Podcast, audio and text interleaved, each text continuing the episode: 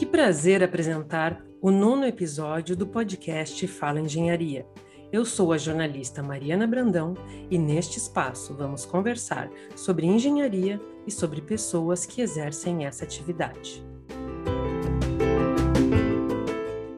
Hoje vamos conversar com a engenheira química e pós-doutoranda Caroline Borges Augustini.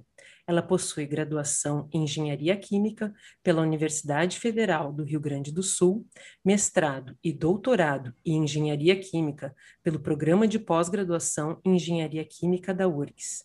É uma pesquisadora experiente na área de engenharia química, com ênfase em produção de biogás, tecnologias limpas, tratamento de resíduos sólidos, tratamentos biológicos e análises de emissões atmosféricas. Dedica-se a pesquisas sobre energias renováveis no Laboratório de Estudos em Couro e Meio Ambiente, o LACouro, do Departamento de Engenharia Química, DEQI, da URGS. Caroline, muito obrigada por nos conceder essa entrevista. Seja muito bem-vinda. Eu que agradeço o convite, é uma satisfação estar aqui. Caroline, a pesquisa é um trabalho muito árduo, especialmente no Brasil. O que te levou a escolher este caminho profissional? Bom, Desde o início da minha graduação, eu sempre tive muita vontade de aprender mais sobre geração de energia renovável e sobre e juntar isso com o aproveitamento de resíduos. Daí, durante a minha graduação, eu conheci o processamento do couro, a importância desse processamento aqui, especialmente do Rio Grande do Sul e acabei seguindo nessa área e consegui juntar essas duas coisas, o aproveitamento dos resíduos que essa indústria gera e junto com a produção de energia renovável, que sempre foi o meu maior foco, assim, em tentar entender melhor e pesquisar fontes alternativas de energia. E daí eu escolhi seguir nessa área, o meu mestrado e meu doutorado foram focados nessa área. Quando e como surgiu esse interesse para estudar as energias renováveis? Foi durante a graduação. Na engenharia química não tem a disciplina específica, até tinha há alguns anos a de produção de energias renováveis,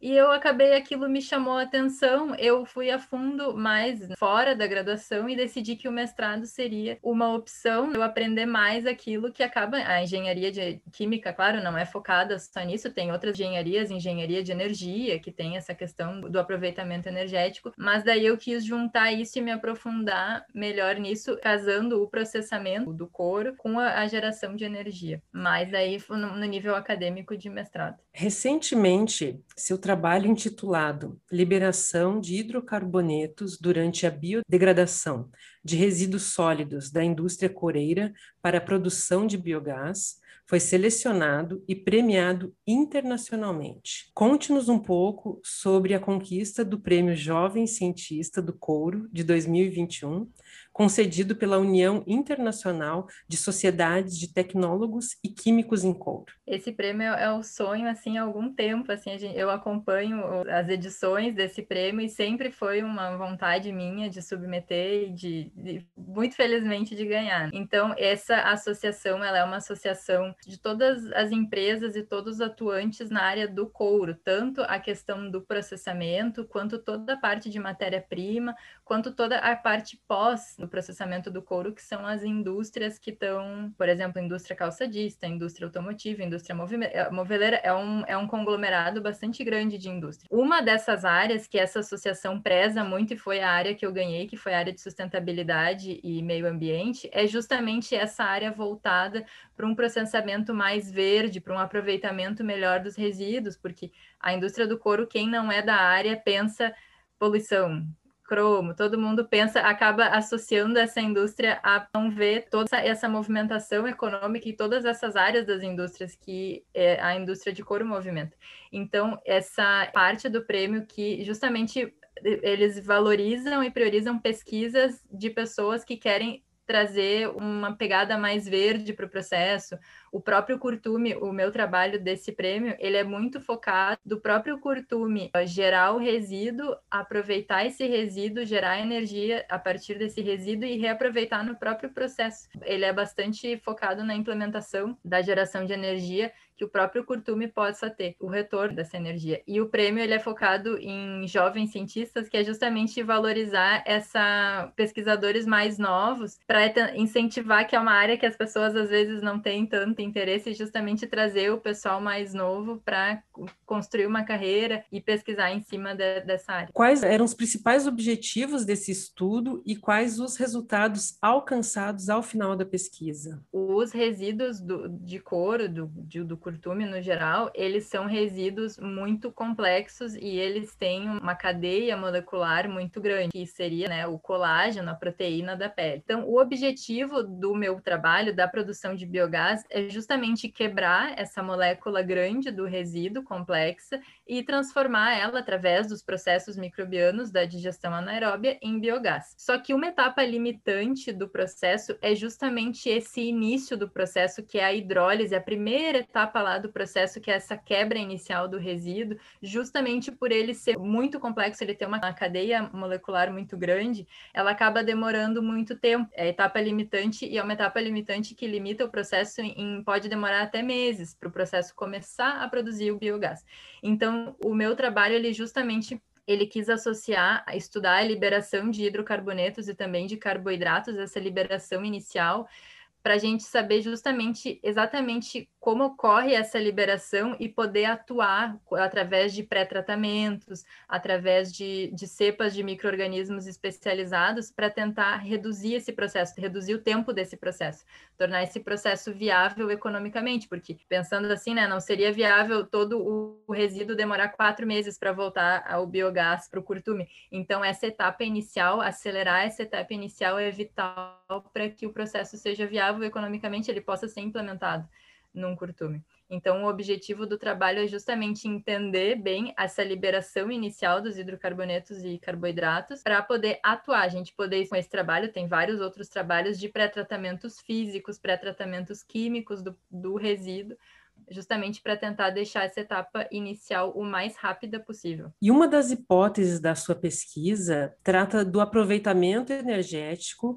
desses resíduos sólidos com geração de benefícios para a indústria coreira brasileira e também para a indústria global do couro. Gostaria que você nos explicasse um pouco mais detalhadamente quais seriam esses benefícios e qual a diferença, o que é particularmente benéfico a nível Brasil e o que é mais aplicável à indústria. Então, assim, os benefícios são muitos que tem esse aproveitamento no Brasil, especialmente, como o Brasil ele é um país muito grande, ainda é muito barato para o curtidor dispor esse resíduo num aterro.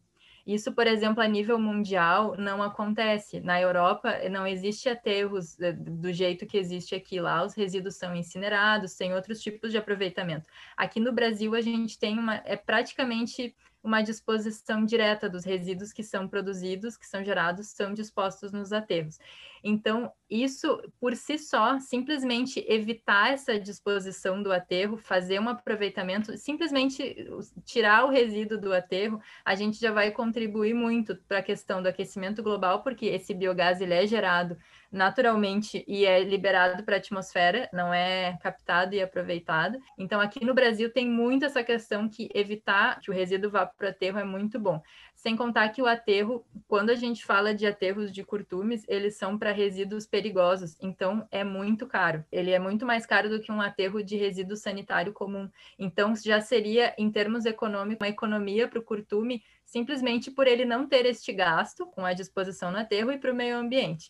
Além disso, como a gente né, propõe que esse resíduo seja aproveitado energeticamente, o curtume vai ter esse ganho duplo. Ele não vai gastar com o aterramento e ele vai conseguir gerar energia a partir desse resíduo e essa energia pode voltar, por exemplo, para uma caldeira, pode voltar para dentro do processo de curtimento. E além disso, listando todos os benefícios, esse resíduo, depois que ele passa pela digestão anaeróbica, ele é um resíduo muito propício para ser aplicado como fertilizante, porque sai muito carbono e fica muito nitrogênio no resíduo. Então, claro, existem, tem que ter vários estudos agronômicos, tanto a questão se tem algum composto metal pesado, sempre que é preocupação, mas já existem muitos estudos, então a gente quase que consegue fechar o ciclo do resíduo. O resíduo não vai para o aterro, o, carbono do resíduo ele vira biogás e pode voltar para o curtume, e o que resta ali ainda, o que não virou biogás, pode ser aproveitado como fertilizante. Pra, claro, para nível global, é, é um ganho para a indústria como um todo,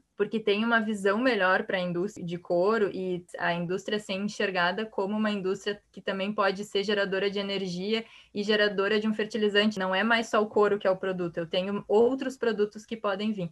E no Brasil, especialmente, tem mais a questão do aterro, que é um problema para o Brasil, especialmente, que é esse manejo comum que a gente tem dos nossos resíduos, que é em um aterro, então que o Brasil ganharia ainda um pouquinho mais do que, do que países que não têm esse, esse costume de, de levar os resíduos para ter. Nós temos aí, então, ganho em três áreas, na verdade. Três áreas. Tanto econômica, né, de interesse econômico para as indústrias e empresas dessa área, para a população mundial, de modo geral, com os benefícios para o meio ambiente e também, uhum. em termos eh, empresariais, um benefício de agregar valor positivo à imagem dessas empresas. Não, né? com certeza. E em termos de sociedade, o aterro ele é muito problemático. O ganho aqui seria, eu digo que o Brasil ganharia mais, né, com esse aproveitamento, porque o aterro ele gera odores e além disso ele inviabiliza uma área, uma área que poderia ser utilizada, por exemplo, para construção civil, para algum tipo de investimento e de, e de desenvolvimento do país, ela fica inviabilizada por por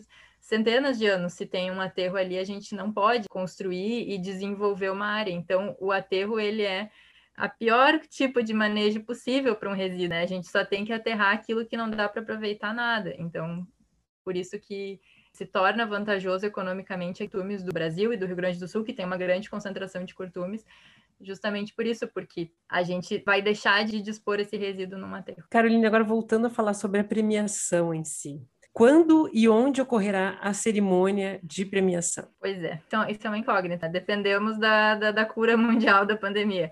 Mas, assim, a premiação sempre ocorreu até agora no congresso da IUTS que ele é agora o próximo vai ser na Etiópia, as conversas internas que ele vai ser em 2023 era para ser em 2021, mas já já está se trabalhando com a hipótese de que não vai ser possível aglomerado de pessoas em 2021. Ele até pode existir o congresso online, mas ele, a, a, premiação mesmo vai ser a próxima edição ao vivo que tiver, né, presencial que tiver dele, vai ser na Etiópia. Algo bem interessante, né? não é comum de se ter congressos lá. E a Etiópia, ela está justamente bastante empenhada em se lançar nessa indústria do couro, por ser um país em desenvolvimento, tudo. Então eles conseguirem levar o Congresso para lá, para o país, é muito bom para a Etiópia, assim.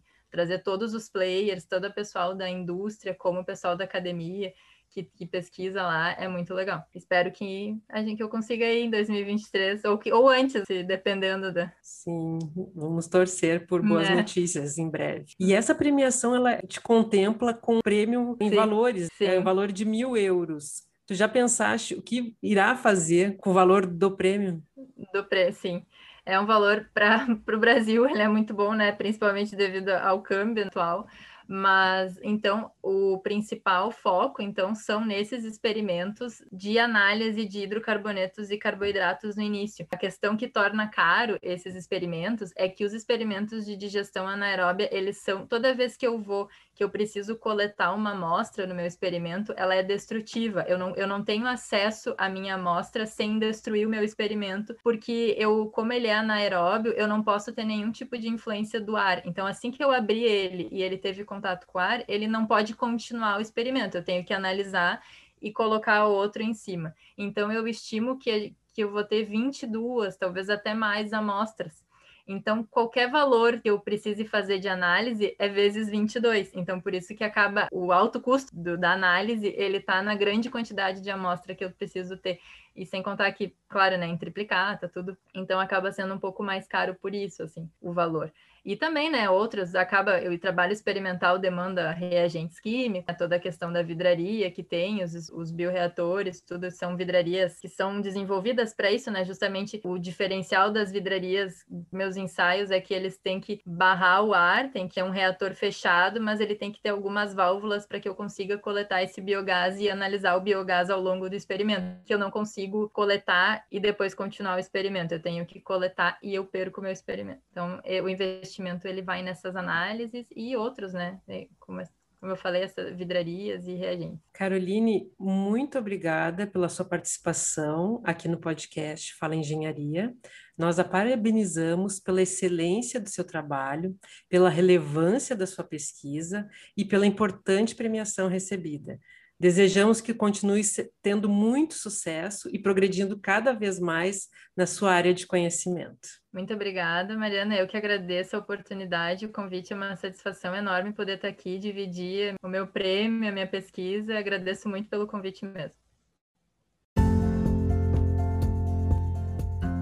Este projeto de comunicação é parte do Plano de Desenvolvimento Institucional PDI da Escola de Engenharia para o período 2020 a 2022.